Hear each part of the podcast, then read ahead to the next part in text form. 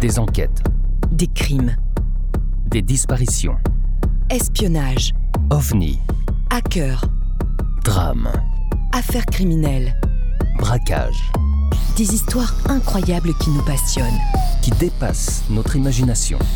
Pour vous tenir en haleine et vous donner froid dans le dos, Nous allons découvrir ensemble les parties les plus sombres de l'être humain, les parties les plus cachées des êtres qui peuvent être nos voisins, nos amis. Des membres de notre famille. Ou des personnes que nous croisons tous les jours. Nous allons essayer de comprendre pourquoi tout a basculé dans leur vie, Et quand sont-ils devenus des meurtriers? Alors détendez-vous Posez votre casque sur vos oreilles ou montez le son de votre radio. et embarquez avec nous. Entrons dans la noirceur des âmes en perdition, avec Sombre histoire. les histoires sombres. Théodore Kaczynski, dit Ted, surnommé Una Bomber, est né le 22 mai 1942 à Chicago, dans l'Illinois aux États-Unis. C'est un terroriste américain, mathématicien de formation, activiste anarcho-écologiste et néoludite. Il a fait l'objet de la chasse à l'homme la plus coûteuse de l'histoire du FBI, ayant aspiré durant deux décennies à devenir le parfait tueur anonyme. Il est en même temps l'auteur de plusieurs textes et ouvrages. Il s'est battu selon lui contre les dangers inhérents à la direction prise par le progrès dans une société industrielle et une civilisation technologique, une société qui s'éloignerait de l'humanité et de la liberté humaine pour la majorité, sinon pour la totalité de la population. Après des études et une courte carrière de professeur de mathématiques, il décide de se retirer dans la nature et convainc son frère de prendre la même direction. À la suite de la disparition d'un lieu naturel où il se rendait régulièrement, il s'engage dans une campagne d'envoi de colis piégés de manière artisanale à diverses personnes au prétexte qu'elles construisent ou défendent la société technologique.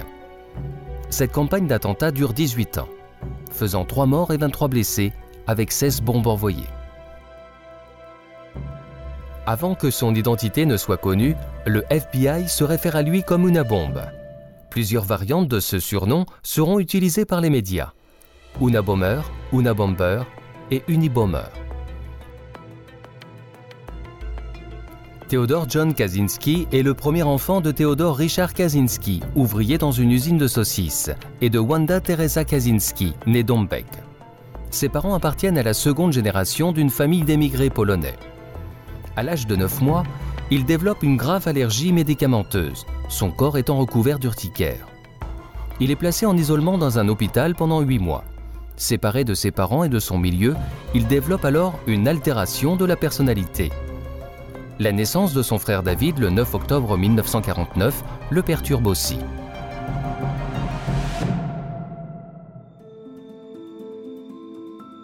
Élève surdoué, il entre à l'école en avance et saute deux classes, si bien qu'il se retrouve marginalisé. Dans des résultats de tests de quotient intellectuel, Kaczynski obtient le score de 167, probablement sur l'échelle de Cattell, qui est la plus utilisée aux États-Unis. Il semble cependant que cette information soit à prendre avec précaution.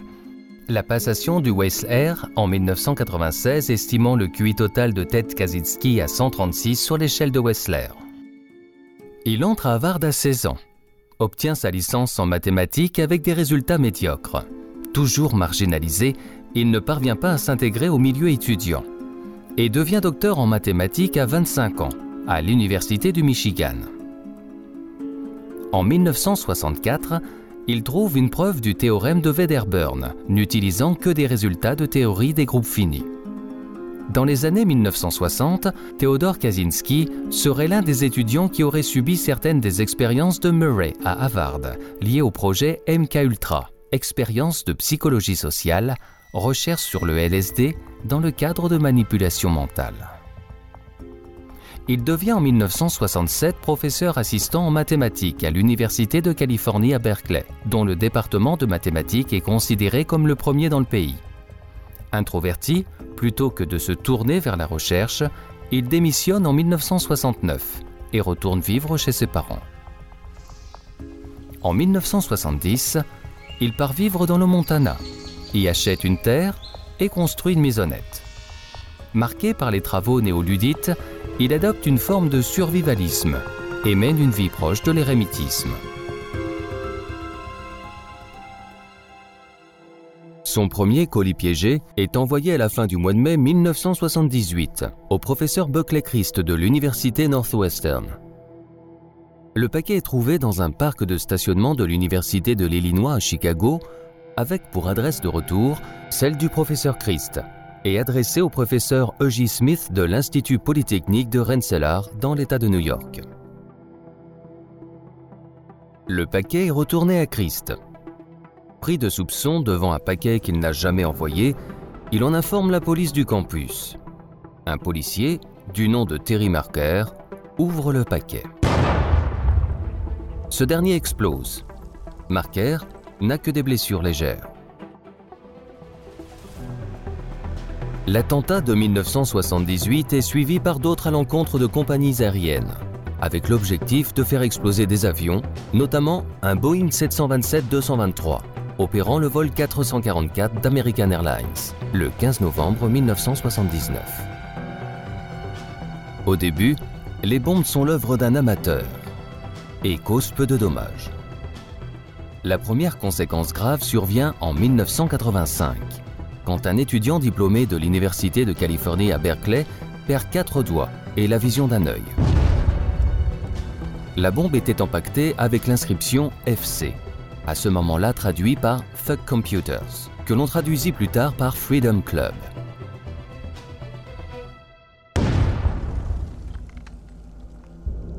Le propriétaire d'un magasin d'informatique californien est tué par un clou et des éclats qu'il reçoit d'une bombe laissée sur sa place de stationnement en 1985. Une attaque similaire contre un magasin d'informatique a lieu à Salt Lake City, dans l'Utah, le 20 février 1987. Après six années d'inactivité, Kaczynski frappe de nouveau en 1993 expédiant une bombe à David Gelenter, un professeur d'informatique de l'université Yale et développeur de Linda, un système de programmation coordonnée. La même année, une autre bombe vise le généticien Charles Epstein. Kaczynski écrit une lettre au New York Times revendiquant pour son groupe anarchiste appelé FC les responsabilités des attaques. En 1994, un publicitaire est tué par un autre colis piégé. Dans une lettre, Kaczynski justifie le meurtre en expliquant que le travail d'un publicitaire est le développement de techniques permettant la manipulation des gens. Suit le meurtre du président de l'Association de sylviculture de Californie, Gilbert Murray, en 1995.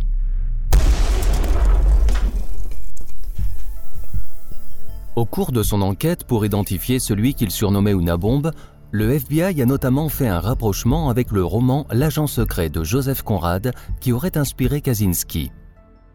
Le FBI va toutefois identifier Kaczynski à partir d'un tout autre indice. En 1995, il envoie des lettres à ses victimes et aux médias dans lesquelles il demande que son manifeste soit publié dans un journal réputé ou une grande revue. Si sa demande n'est pas satisfaite, il menace de continuer de tuer le département de la justice des États-Unis, le directeur du FBI Louis Fritsch et le procureur général Janet Reno recommandent d'accéder à son souhait dans un souci de sécurité publique et dans l'espoir qu'un lecteur reconnaisse l'auteur du manifeste. The New York Times et The Washington Post publient son manifeste le 19 septembre 1995. Ayant reconnu l'écriture de Ted sur le manifeste publié, son frère cadet David alerte la police par l'intermédiaire de son avocat Anthony Bisecli. Après comparaison des écrits d'Una Bomber et des échantillons de l'écriture de Kaczynski fournis par son frère et sa mère, une équipe de linguistes détermine que tous ont été écrits par une seule et même personne. Le FBI place la cabane de Kaczynski, où il vit en ermite dans les bois de Lincoln, du Montana, sous surveillance contrôlée sa maîtrise des explosifs rend son arrestation délicate. Aussi, le 3 avril 1996, des centaines d'agents du FBI se positionnent autour de sa cabane. Ils utilisent la ruse en faisant appel à un garde forestier pour l'attirer dehors. Les autorités découvrent dans la cabane tout le matériel servant à fabriquer des explosifs, la bombe numéro 17, prête à être envoyée, et 40 000 pages de notes manuscrites sur la fabrication d'engins explosifs.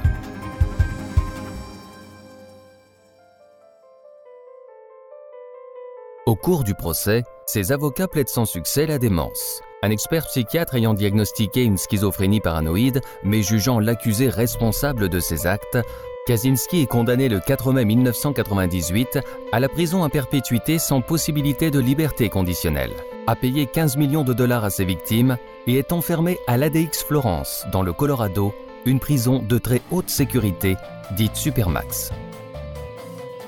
Kaczynski a tenu un journal intime où il détaillait ses activités courantes. Ce journal était rédigé dans un langage chiffré que les policiers étaient incapables de décoder.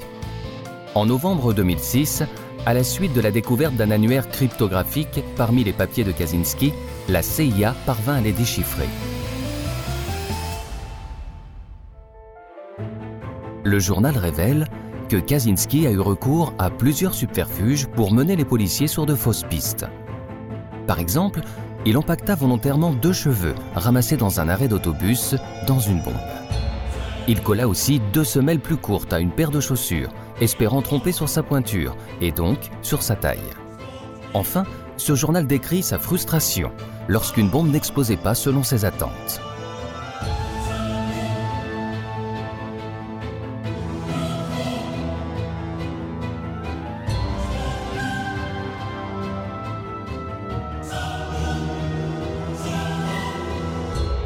Kaczynski résume ainsi les quatre postulats principaux qu'il affirme et développe dans ses écrits. 1. Le progrès technologique nous conduit à un désastre inéluctable.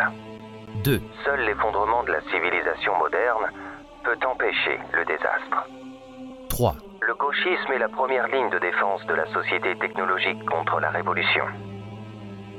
4. Ce qu'il faut, c'est un nouveau mouvement révolutionnaire, voué à l'éradication de la société technologique et qui prendra des mesures pour tenir à l'écart tous les gauchistes et consorts.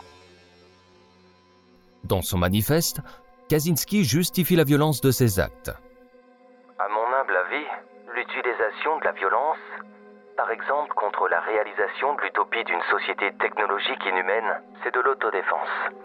Certains peuvent en débattre, bien sûr, mais si vous pensez que c'est immoral et inadéquat, alors vous devriez éviter toute utilisation de la violence. Mais alors, j'ai une question pour vous dans ce contexte. Quel genre de violence a causé le plus de dégâts dans l'histoire de l'humanité? La violence autorisée par les États, la société, la civilisation, l'idéologie?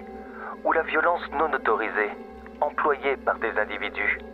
Selon lui, la révolution industrielle conduit nécessairement à un ordre économique et politique de plus en plus contraignant qui détruit la nature vierge, réduit la liberté individuelle, transforme l'homme en simple rouage du système technologique et à court terme détruira l'espèce humaine elle-même. Ce système n'existe pas pour satisfaire les besoins des hommes. Les désirs et le comportement des hommes doivent en fait être modifiés pour satisfaire aux besoins de ce système. Il en déduit que c'est toute la société moderne technologique qui doit être abattue. Il est bien conscient qu'un tel effondrement subi plongerait l'humanité dans la famine et serait un cataclysme qui ferait périr beaucoup de gens, comme il conclut. On ne peut pas avoir le beurre et l'argent du beurre.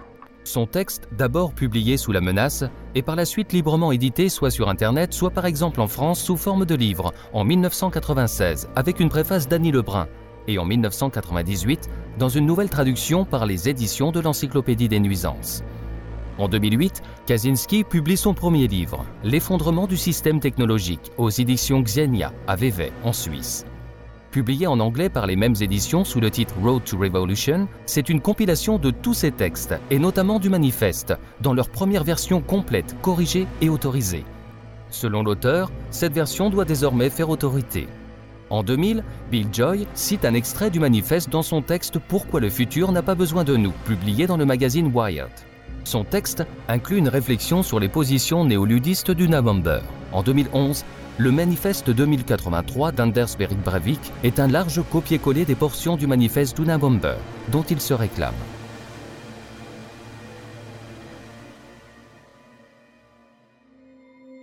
Dans l'article La vérité au sujet de la vie primitive, produit après son arrestation, Kaczynski analyse les écrits et les thèses des anarcho-primitivistes qu'il juge ainsi n'est peut-être pas encore mort.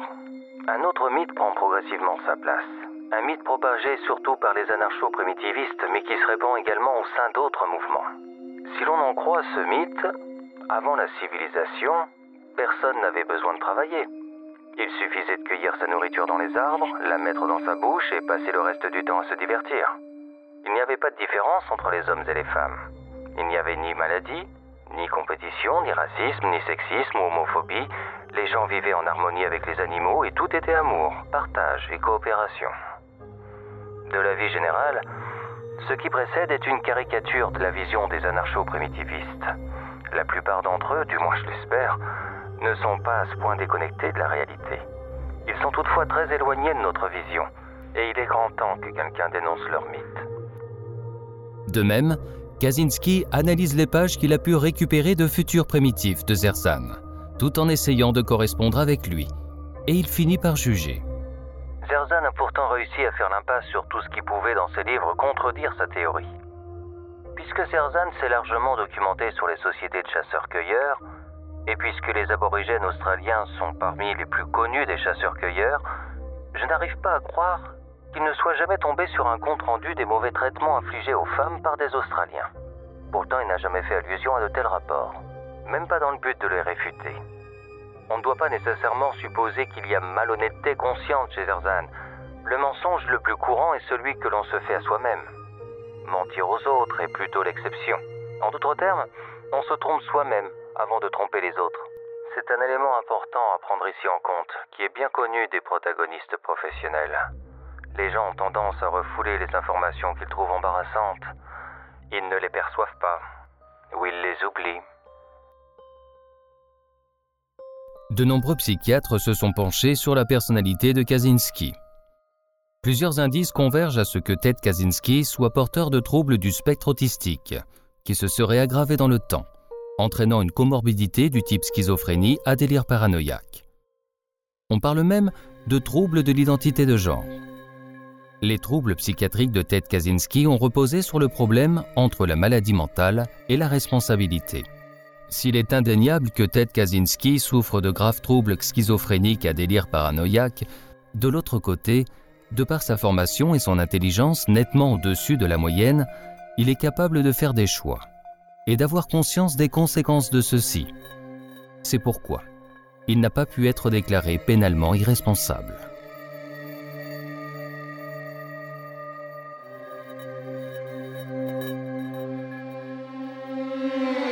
Si tu as aimé, n'hésite pas à liker Et partagez Retrouve-nous tous les jeudis à 17h pour une nouvelle histoire encore plus sombre. sur les histoires sombres. Pour ne rien manquer, Abonne-toi sur notre page Facebook Twitter, Instagram, ou sur notre site internet. Soutiens la production de nos épisodes. sur Tipeee ou Patreon. Tragiprod te remercie pour ton écoute. Et ton engagement. Une coproduction Valérie Marinelli Et Aurélien Nancel. pour Sombre Histoire. Les histoires sombres.